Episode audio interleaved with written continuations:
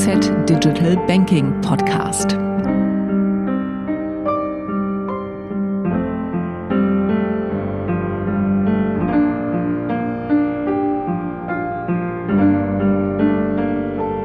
Herzlich willkommen, geschätzte Zuhörende, zum dritten Podcast. Billing oder Bezahlung mit Rechnung ist eine weit verbreitete Zahlungsmethode in der Schweiz. Mit E-Bill und der QR-Rechnung verfügt die Schweiz auch über neue, innovative Produkte in diesem Volumengeschäft. Rechnungsstellung kann sich in Zukunft aber auch zu einer Plattform mit weiteren Services für Käufer, Lieferanten und Finanzdienstleister entwickeln. Die Zukunft des Billings darf ich in der nächsten Viertelstunde mit Daniel Berger, Head Billing and Payments Ecosystem SIX ausleuchten. Dani, herzlich willkommen und vielen Dank. Mein Name ist Thomas Ankenbrand. Vielen Dank, Thomas. Ich freue mich auf das Gespräch. Ja, Dani, das Bezahlen von Rechnungen ist etwas, das wir wohl oder übel alle kennen. Aber hast du uns vielleicht trotzdem ein paar Zahlen zur Bedeutung von Billing in der Schweiz? Wie du gesagt hast, Thomas, kennen wir das Bezahlen von Rechnungen alle. Und entsprechend sind auch die Zahlen. Wir haben in der Schweiz insgesamt rund 800 Millionen Rechnungen, die jährlich abgewickelt werden. Rund die Hälfte davon, also 400 Millionen, die gehen von Unternehmen an Privatpersonen. Wir haben mehrere hunderttausend Unternehmen, die Rechnungen stellen und eigentlich ist die ganze Bevölkerung, also rund 6,5 Millionen Personen, die sind regelmäßig auch mit dem Thema Rechnung konfrontiert. Man sieht, dass es sich beim Thema Rechnungen in der Schweiz wirklich um was handelt, das in der Fläche voll zuschlägt.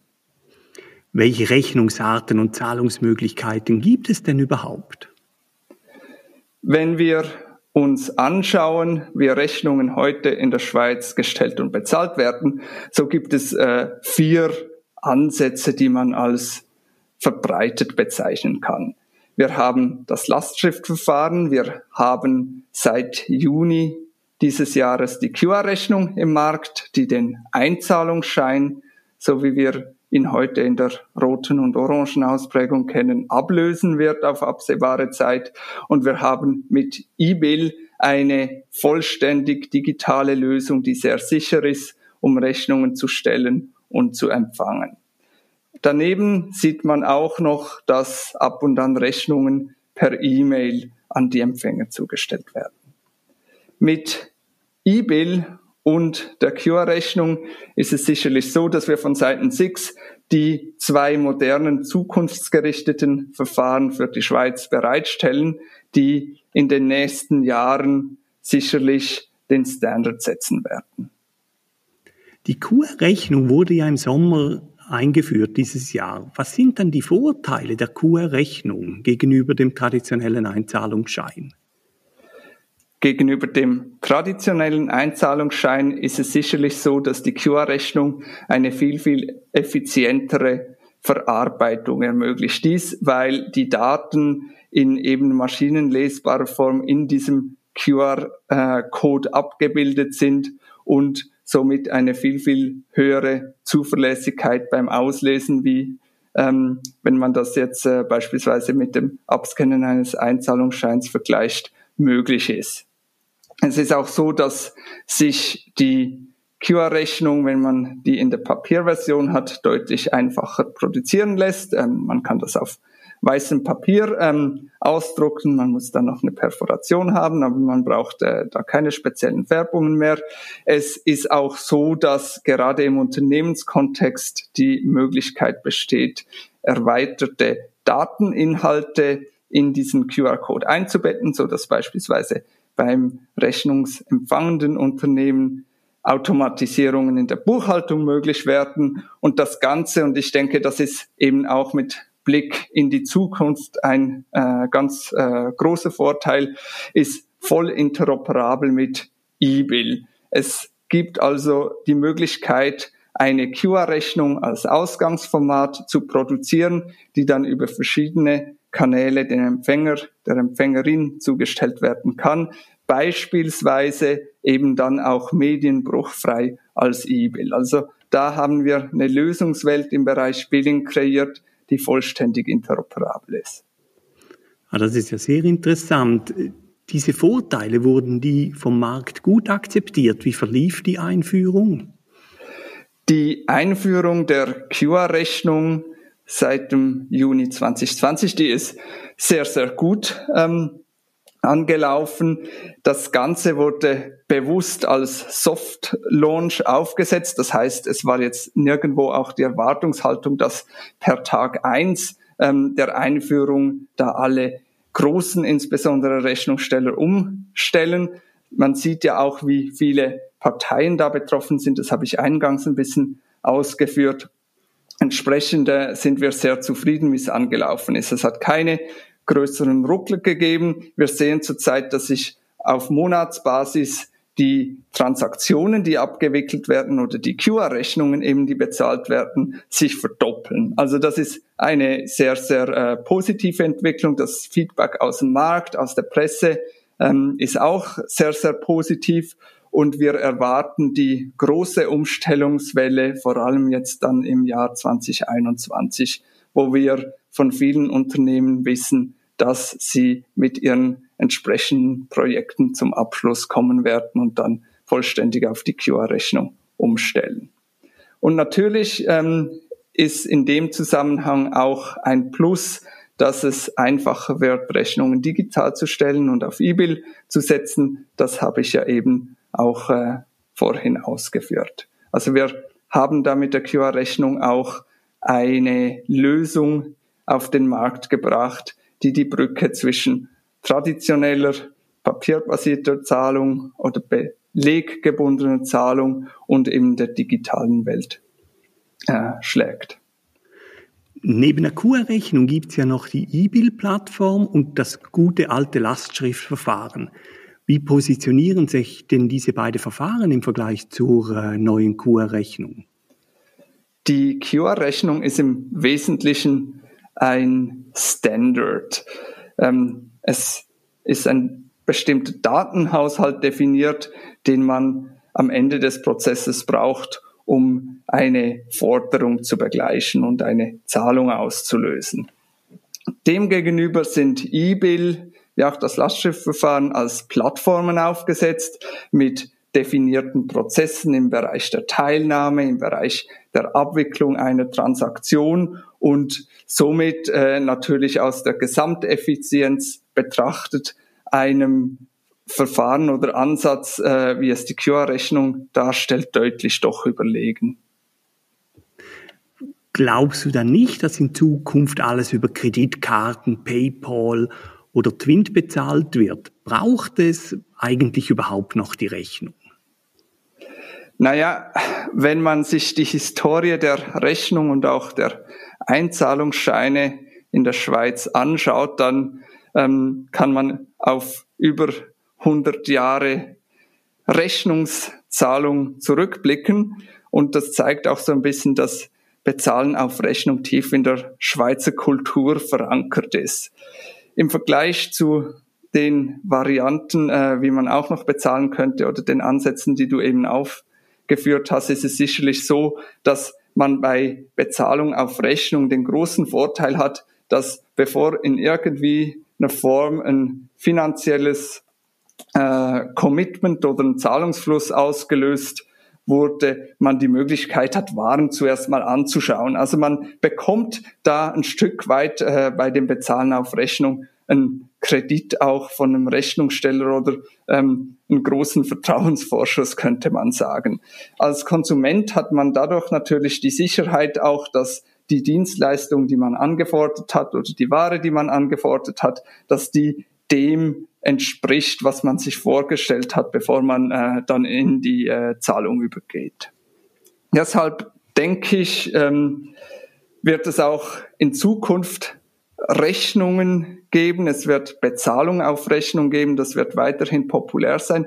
Nur die Art und Weise, wie das Ganze abgewickelt wird, die wird sich natürlich verändern und ähm, im Vergleich auch zum Stand, den wir heute haben, noch viel, viel stärker in Richtung vollständig digitalisierte Prozesse und E-Bill bewegen. Wie sieht dann Billing in zehn Jahren aus oder die Rechnungsstellung?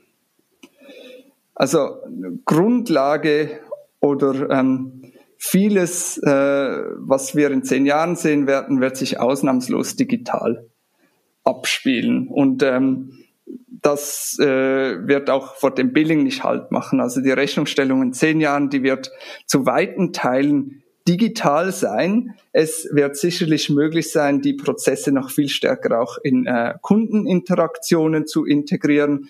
Beispielsweise kann man sich vorstellen, dass im Rahmen eines Verkaufsprozesses dann gleich ein Ratenmodell abgeschlossen werden kann und die Rechnungen dann digital über die Zeit zugestellt werden. Es ist so, dass gerade ähm, Rechnungen als Datengrundlagen für weitere Dienste eine sehr, sehr reichhaltige Ressource darstellen und deshalb sicherlich auch Enabler für viele Innovationen sein werden, die am Ende des Tages das Leben von Nutzern, also von dir und mir massiv vereinfachen. Ich denke, wichtig bei den gesamten Entwicklungen ist immer, dass man das Thema Datenschutz ähm, hochhält, dass man solche Lösungen oder äh, Zusatzservices in dem Interesse des Kunden auch ausgestaltet und dass das äh, Ganze für ihn entsprechend transparent ist. Also wenn ich dich richtig verstehe, könnte eine Billing-Plattform also quasi auch ein Element von Open Banking Architektur sein, weil das würde ja extrem viel Sinn machen, weil schon sehr viele Kunden zum Beispiel die E-Bill-Plattform benutzen und so eigentlich zusätzliche Dienstleistungsanbieter vom ersten Tag an einen direkten Nutzen hätten selber, weil sie viele Kunden haben, aber auch die Lieferanten, die Rechnungssteller und die Rechnungszahler könnten von erweiterten Dienstleistungen profitieren. Das ist durchaus denkbar, dass sich das stark in diese Richtung entwickelt. Wenn ich mir so anschaue, was ich in meinem elektronischen Rechnungsarchiv so an Daten ansammle, dann kann ich mir ganz äh, verschiedene interessante Möglichkeiten für Zusatzservices vorstellen, die man da andocken könnte. Das ähm, geht sicherlich ein Stück weit auch äh, sehr stark ins Thema Open Banking rein, wenn wir jetzt in der Schweiz uns anschauen, wo meine digitalen Rechnungen landen, beispielsweise bei eBill, dann ist das im Kontext ähm, von einem E-Banking. Da können sich durchaus eben auch Finanzinstitute überlegen, was äh, ihnen, ihren Kunden da so als Zusatzservices angeboten werden könnte. Ein Beispiel wäre möglicherweise, dass man dieses Archiv dazu verwendet, um den Nutzer darauf hinzuweisen, wenn er irgendwo Garantieansprüche hätte, die aus solchen Belegen abgeleitet werden können. Oder aber auch könnte so ein Rechnungsarchiv als Grundlage für eine äh, vereinfachte Ausfüllung oder Automatisierung der äh, Steuererklärung dienen. Das sind äh, sicherlich so naheliegende Gedanken. Das ist ja sehr beeindruckend, welches Potenzial in der vermeintlich langweiligen Rechnung steckt. Bis jetzt haben wir vor allem darüber diskutiert, dass Menschen Rechnungen stellen und bezahlen. Könnten das auch Maschinen sein in der Zukunft? Ich denke da an Internet of Things. Klar ähm, ist das vorstellbar.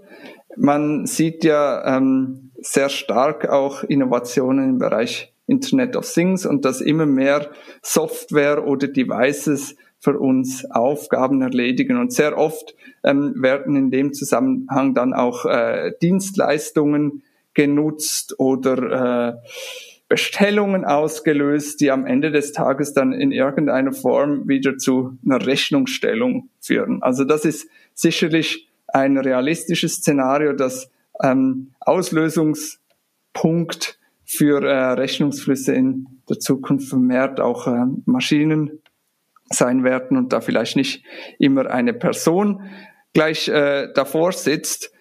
Daneben ähm, kann man sich natürlich dann auch vorstellen, dass im Zusammenspiel mit Belegen und ähm, IoT-Devices sich weitere Zusatzservices ergeben könnten, wie beispielsweise, dass ich Nutzung optimiere oder dass ich äh, vielleicht äh, irgendwie einen Anbieterwechsel vornehmen könnte. Auch da kann man sich verschiedenste interessante Dienstleistungen vorstellen. Niemand steht am Morgen auf und sagt voller Freude, heute bezahle ich ein paar Rechnungen. Gibt es äh, zukünftig auch Erleichterungen in der Rechnungsstellung? Die gibt es nicht nur zukünftig, die gibt es schon heute. Mit E-Mail kannst du deine Rechnungen weitgehend automatisieren. Du musst dich nicht mehr um die Bezahlung kümmern. Das passiert automatisch nach den von dir definierten Regeln. Gleichzeitig hast du aber volle Kontrolle über deine gesamten Rechnungen und kannst deine Regeln jederzeit auch anpassen.